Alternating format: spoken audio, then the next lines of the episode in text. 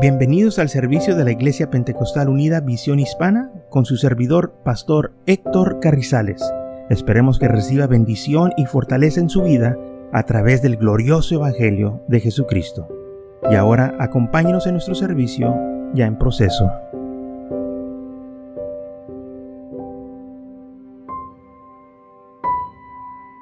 Cuando se trata de ser un apóstol, un evangelista, un misionero, eso ya es un llamado de Dios y lo vemos también en Lucas capítulo 6. Vamos a tomar el, el, versículo a, a 13 del capítulo 6 de Lucas, versículo 13, donde dice la Biblia que el Señor escogió a doce de ellos, a los cuales también llamó apóstoles y cuando era de día, dice, llamó a sus discípulos. Y de ahí sus discípulos escogió el Señor a doce. Había más, recuerden que también el Señor mandó a setenta para que fuesen de dos en dos a predicar, pero ya después escogió a doce para que ellos fueran también apóstoles o a los enviados específicamente que él iba a tener. Así que el Señor tuvo muchos discípulos. Pero de esos, de esa cantidad, seleccionó 12. Y esos 12 fueron los que nosotros ahora llamamos los apóstoles. Pero el, el, versículo 13 en capítulo 6 de Lucas dice muy claro. Y cuando era de día, llamó a sus discípulos y escogió a doce de ellos a los cuales también llamó apóstoles. Él les llamó. Él los escogió. Ellos no se llamaron solos. Ellos no se escogieron solos. Ese llamado viene de Dios. Y Él no lo este, comparte con nadie. Él, él escoge, él, llama, él llamó a Moisés. Y Moisés fue a Faraón porque el Señor lo mandó. Ahora también sabemos que Moisés no quería ir y le puso excusas al Señor que mira Señor yo no puedo ir y no me van a creer y, luego al final le dijo pues es que estoy lento de palabras o sea que soy tartamudo y el Señor dijo no te preocupes yo voy a, mandar a tu hermano Aarón que vaya contigo. Y él te va a acompañar a que vayas con Faraón y entonces la palabra del Señor nos dice muy claro que Él llamó a sus doce discípulos, Él les escogió para que fueran ellos a predicar este evangelio. En San Juan capítulo 15, versículo 16 también dice algo así. No me elegisteis vosotros a mí sino que yo os he elegido a vosotros. Entonces el Señor le dice muy claro, ustedes no me eligieron o no me escogieron. Yo fui el que los escogí, yo los elegí para que fueran apóstoles, que fueran discípulos, que estuvieran en este ministerio. Y os he puesto para que lleves, lleváis y eh, lleves fruto y vuestro fruto permanezca para que todo lo que prediquéis al Padre en mi nombre, Él os lo dé. Así que todo lo que vas a pedir al Padre, todo lo que pidas, todo lo que vas a hacer, el Padre te lo va a dar, mi Padre que está en la gloria. Entonces el Señor dice claramente, yo los elegí. San Juan capítulo 15 versículo 19 dice, si fueres del mundo, el mundo amará, amaría a los suyos, pero porque no sois del mundo, antes yo os elegí del mundo. Por eso el mundo los aborrece, así es. El mundo les va a aborrecer porque están predicando la verdad, están testificando contra el mundo. Por eso el mundo los aborrece, porque yo los elegí para que lleven a cabo este ministerio, esta palabra a que vaya a predicarla por todo el mundo.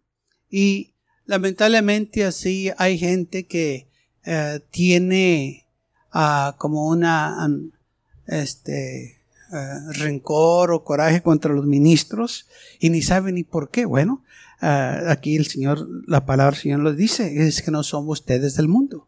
El mundo los va a aborrecer. Sin razón los van a aborrecer. Sin que no hagan nada, nomás con que sepan que son ministros, es todo lo que necesitan para que los aborrezcan. Y los van a aborrecer, y no nomás sus vecinos, sus enemigos, pero dentro de su, casa, sus, sus familiares los van a aborrecer por causa de mi nombre. Esto a nosotros no nos debe de sorprender, no, no nos debe de tomar de sorpresa, porque ya el Señor ya no lo este, advirtió que esto es lo que iba a suceder.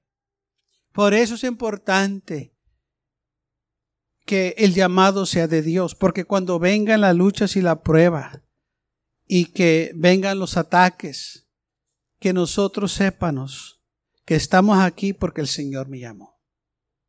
Yo voy a estar aquí detrás de este púlpito hasta que el Señor diga ya, ya no te necesito. Entonces, desde ese momento, yo me aparto y alguien más viene y toma este lugar. Pero mientras el Señor me tenga aquí, entonces yo tengo, yo debo de estar aquí. Necesito que estar aquí porque es donde el Señor me ha puesto y Él quiere que sea fiel donde yo esté. Yo no elijo dónde voy a estar, el Señor es el que decide dónde vamos a estar nosotros predicando. Él nos envía y, y hay veces que el Señor dice, no, no vayas ahí, así como a Pablo él quiere ir a Asia y el Espíritu Santo le dijo que no, no vayas allá.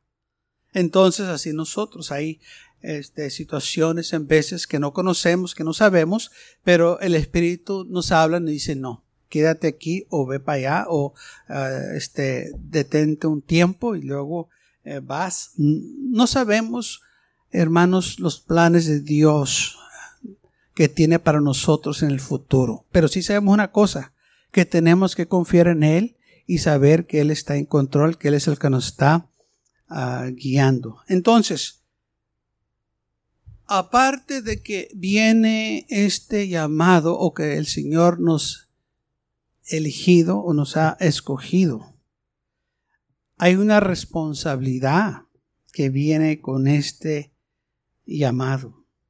Porque en el ministerio no nomás es de predicar, Especialmente cuando uno es pastor, el pastor muchas de las veces se encarga del mantenimiento de la iglesia. Si algo la iglesia necesita, pues el pastor es el que anda haciendo el mantenimiento. El pastor es el que hace muchas de las veces la, limpieza o la reparación de la iglesia y X cosas, y hay muchas cosas que se hacen. Y hay muchos que no miran esto, piensan que el pastor nomás predica. Y lamentablemente hay muchos que piensan que eh, el, el pastor no hace nada. Pero que equivocados están. Porque no saben del sacrificio, del trabajo que se lleva para mantener la iglesia. Veníamos a la iglesia y pues la encontramos limpia, ¿verdad? La encontramos barrida y, y eh, pues vemos que todo está en orden y, gracias a Dios por ello. Pero muchas de las veces ni preguntamos quién hizo eso. ¿Quién la limpió? ¿Quién, quién se está encargando? No, no, nomás llegamos y lo tomamos este, por alto, que, que así debe ser. Porque yo así lo hacía cuando no era pastor. Llegaba a la iglesia, ay, qué bonito, eh, qué, qué buen todo. pero no sabía quién la limpiaba, ni, pues, ni, me pasaba por la mente, hasta que me empezaron a instruir eh, y empecé a ver que se tomaba esfuerzo, se tomaba sacrificio, se, tomaba tiempo que alguien viniera a limpiar, a barrer, a, hacer reparaciones a la iglesia y era cuando yo este, eh, me, me, también me ponía a la exposición del pastor iba la limpiaba o hacíamos este eh, construcción, lo que X, pero yo quería estar este, trabajando, ayudando a la iglesia. Y hay otros que no miran eso, ellos, uh, gente nomás llega y se siente, se siente cómodo y, y ya, ¿verdad? Y bueno, y no preguntan o no saben cómo se hizo o qué se arregló. Y, y así es en muchas ocasiones.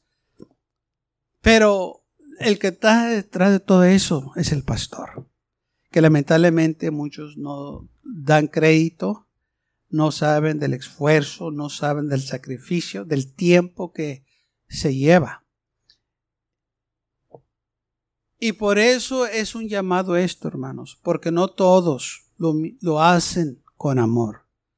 No todos tienen esa carga para ver que la iglesia necesita ah, que se le dé mantenimiento, que, que, eh, que, se la, que se arregle. Y cuando el pastor tiene esa carga, pues hace todo lo posible para que la iglesia se mire representable. Y enseña a los hermanos o a, los miembros que también tomen eh, esa carga, tengan esa carga para las cosas de Dios. Es importante. Ahora bien, no todos los que quieren seguir al Señor, este, el Señor los permite, porque no son escogidos.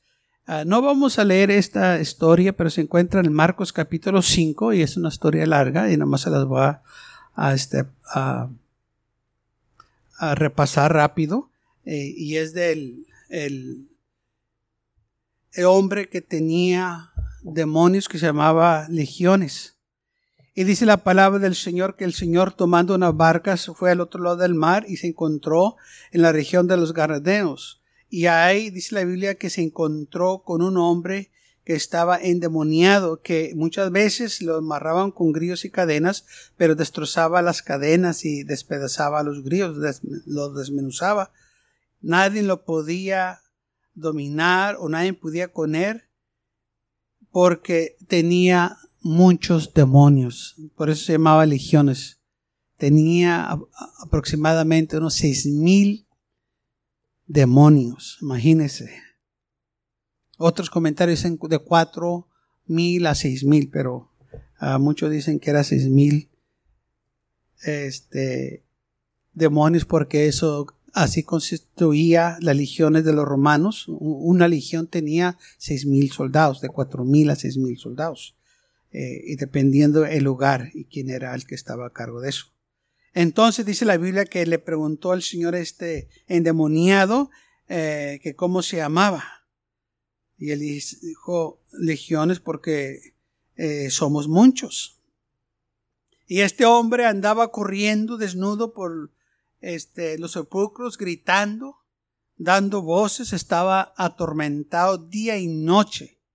Pero cuando vio a Jesús, dice la Biblia que corrió y se rió delante de él. Y clamó gran voz, ¿qué tienes con nosotros Jesús, Dios del Altísimo? Que, ¿Por qué estás aquí?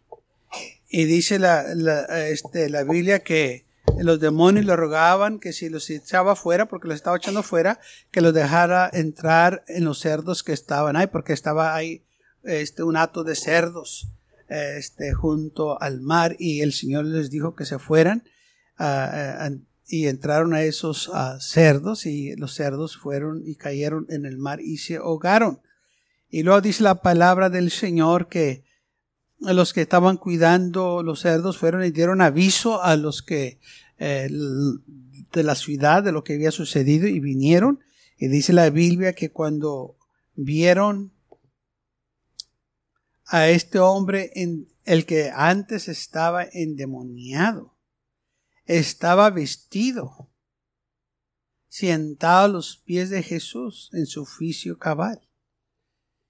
Y le rogaron que se fuera de la ciudad o de la región. Y dice la Biblia que entonces este Jesús entró en la barca y el que había estado endemoniado le rogaba que, eh, que le dejase que fuese con él. Pero, pero dice la Biblia que Jesús no le permitió, sino que le dijo, vete a tu casa y a los tuyos y cuéntales cuán grandes cosas el Señor ha hecho contigo y cómo te ha tenido misericordia de ti y se fue y comenzó a publicar desde Decópolis con, con grandeza cuán grandes cosas había hecho Jesús con él. Y todos se maravillaban. Ahora vio cómo el Señor no le permitió que fuera con él, porque ¿qué pasó? Bueno, es que el Señor no le habló a él para apóstol, no le habló a él para discípulo que lo siguiera como estos específicamente, sino que le dijo, vete a tu casa, tu ministerio va a ser otro, ve y publica, ve y dile todo lo que Dios ha hecho en tu vida. Y sí, y eso fue lo que hizo, se fue y comenzó a publicar las grandezas de Dios o las cosas grandes que Jesús había hecho. Y todos se quedaban maravillados. O sea que este hombre tenía también un ministerio, no necesitaba que estar con Jesús, ya el Señor tenía los apóstoles que él iba a usar. Ya el Señor tiene el pastor, no necesitamos que alguien más venga y le quiera quitar su lugar. Ya, ya tenemos un pastor, ya tenemos un evangelista, ya tenemos, eh, si hay alguien en la iglesia, ya los tenemos, no hay por qué este, que haya desinciones o, o, porque ya hay alguien ahí. Y por eso, lamentablemente, ha visto a situaciones en las iglesias que se dividen porque alguien quiere tomar el lugar del pastor cuando ya hay un pastor. Así que nosotros tenemos que tener mucho cuidado de no permitir que esto suceda en las iglesias. Dios escogió a este hombre, a esa mujer que está ahí, y tenemos que respetar ese llamado. Lamentablemente muchos piensan porque este hombre o esta mujer están equivocados que los podemos remover y no es así. La situación es esta, hermanos, es que Dios los puso. Y si Dios los puso, Él los va a quitar. Y un ejemplo que vemos muy claro es en la vida de David. Todos sabemos cómo Saúl quería matarlo, que le tenía envidia, le tenía celo, porque David tenía éxito y todo le estaba yendo bien y aún le cantaban a David y, este, le daban más crédito a David por los hombres que había matado que a Saúl. Y él dijo, pues, ¿qué más quiere más que mi reino? Y desde entonces que planeó para matar a David. Y lo anduvo siguiendo por cuevas y por el desierto, por los montes. Y un día tocó que David podía haber matado a Saúl. Pero no lo hizo. Y con el que andaba con David dijo, vamos a matarlo. Y David dijo, no, no lo vas a matar. Y David dijo, no toques al ungido de Dios. Dios lo puso aquí. Y así es, si Dios lo puso, Dios lo iba a quitar. No era el lugar de David de quitar a Saúl y ponerse él como rey, sino que David sabía y entendía claramente que cuando se seleccionó Saúl, el Señor fue el que lo seleccionó. Y cuando coronaron a Saúl, Samuel lo presentó al pueblo, lo ungió con aceite y ahí está el ungido de Dios. Por eso David no quería poner su mano en este hombre. Aunque este hombre tenía un espíritu malo después de que se rebeló contra Dios. Era un rebelde. Pero eso no le dio licencia a David o permiso a David para matar a este hombre, sino que David sabía que Dios lo iba a quitar de ahí a su debido tiempo. Y así nosotros también, hermanos, tenemos que confiar en el Señor. Él sabe lo que está haciendo. Si hay una persona que no está viviendo de acuerdo a la voluntad de Dios, el Señor sabe cuándo va a ser el cambio. Gracias a Dios por su misericordia y su paciencia que tiene cada uno de nosotros. Y nosotros tenemos que confiar en Él. Que de aquellos hombres, de aquellos pastores que no hacen lo que necesitan, bueno, el Señor a Luis lo hace muy claro saber lo que va a suceder.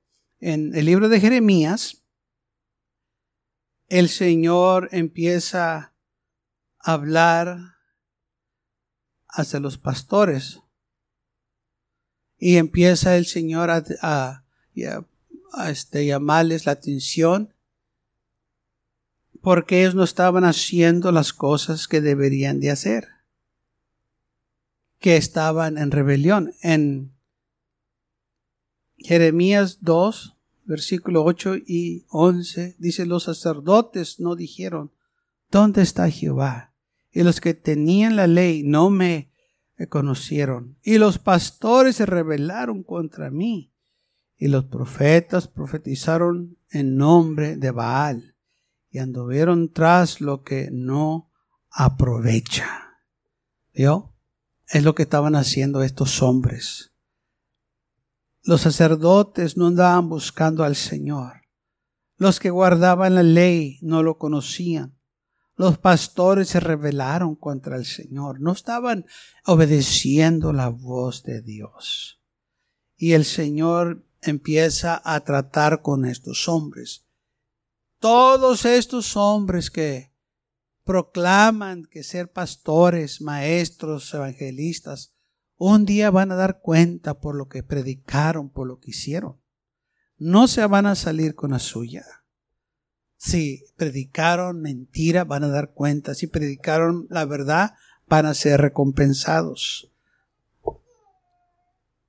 Entonces la palabra de Dios claramente aquí empieza a preguntarle a estos hombres qué pasó. Bueno, es que se apartaron de Dios, estos que deberían de saber la ley y no la conocían, los pastores que deberían de apacentar las ovejas, ellos andaban de rebeldes, y los profetas estaban profetizando puras mentiras. ¿Y qué tantas veces nos hemos topado con gente? Yo me he topado con gente y me dice, hermano, Dios me dijo que te dijera este, este y el otro. Y no, y no es cierto. Soy bonito y, se hacen pasar que son muy espirituales y, bien entregados a Dios.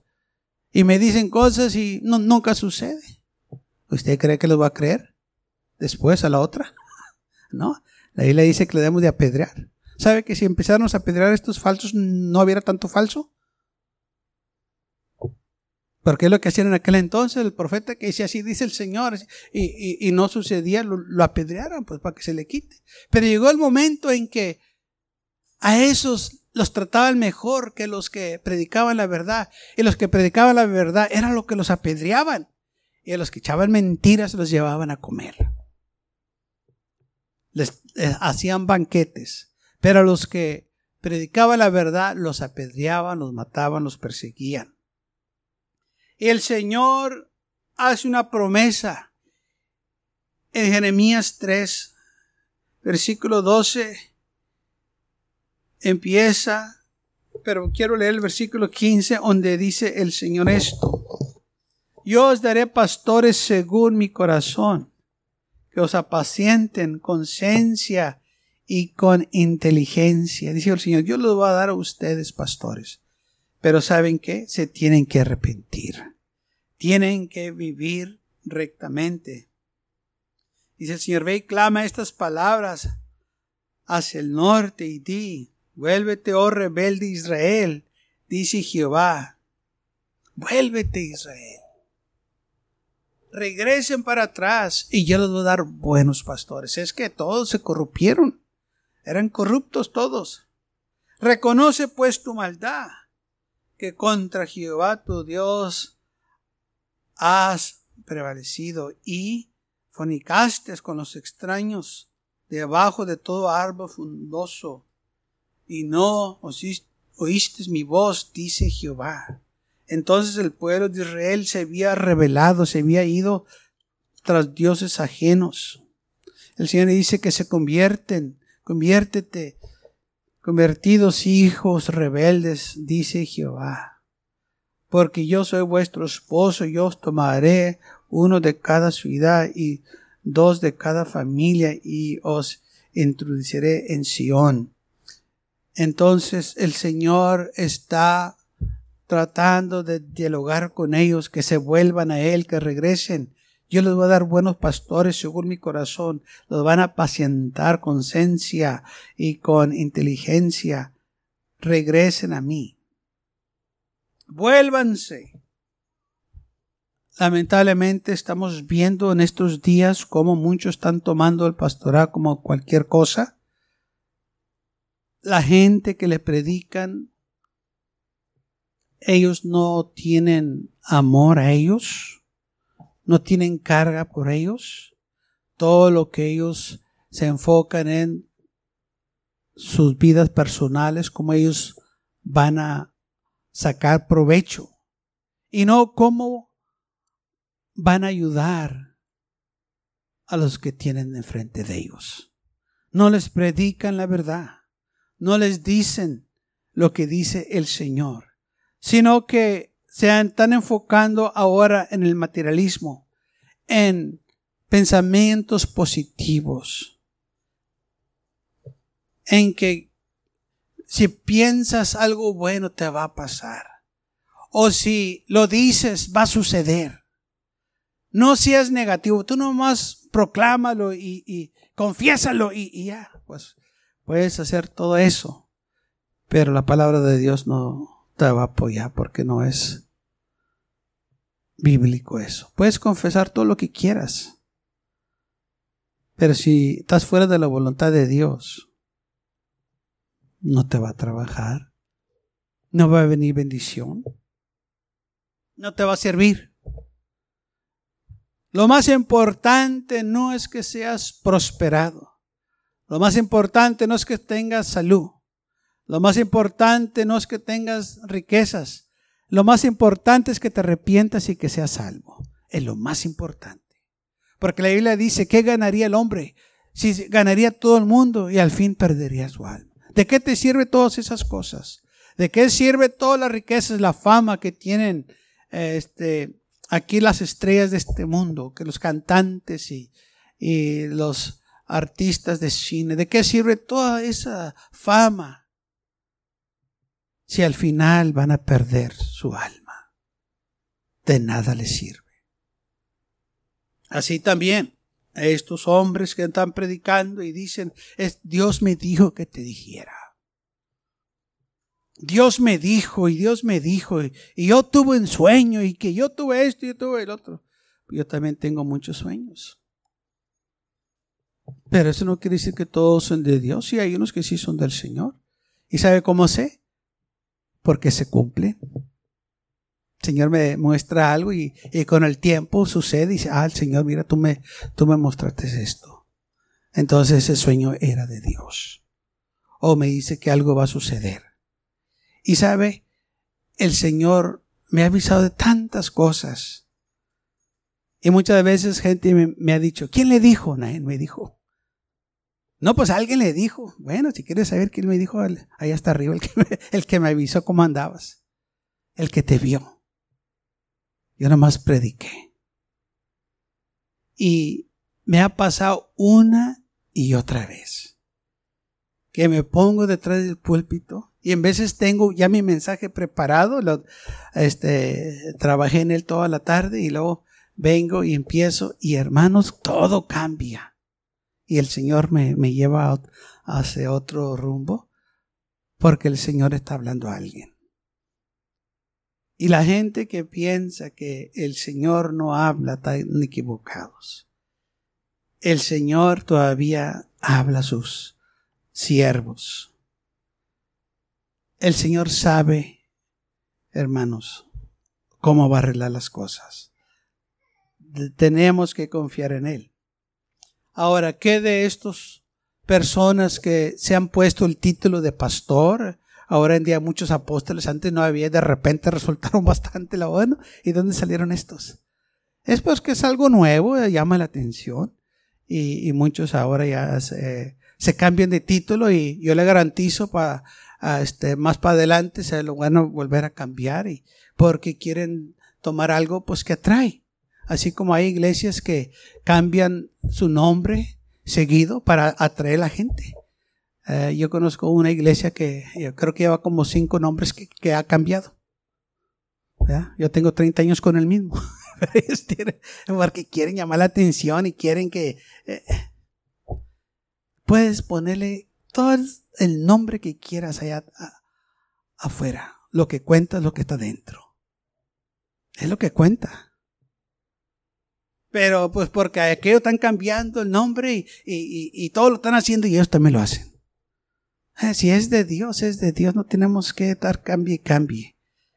Y entonces estos hombres eh, eh, que han tomado el pastorado, que han tomado eh, títulos que no le corresponden, con el tiempo cesan de existir o de andar predicando porque se frustran, se cansan, se desilusionan y luego se enojan con la gente porque la gente no está respondiendo. Bueno, la razón que no te están respondiendo es porque no tienes la unción.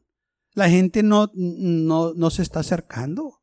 No te estás ganando a la gente. Y cuando se presentan con la gente quieren que eh, eh, el lugar esté lleno. No necesitas que el lugar esté lleno si hay uno o dos, predícales. No necesitas que la iglesia esté llena. Si tienes el don de predicar o el llamado, lo vas a hacer. Gracias por acompañarnos y lo esperamos en el próximo servicio. Para más información, visítenos en nuestra página web macallen.church. También le invitamos que nos visite nuestra iglesia que está ubicada en el 2418 Bowman Avenue con esquina calle 25 en McAllen, Texas 78501.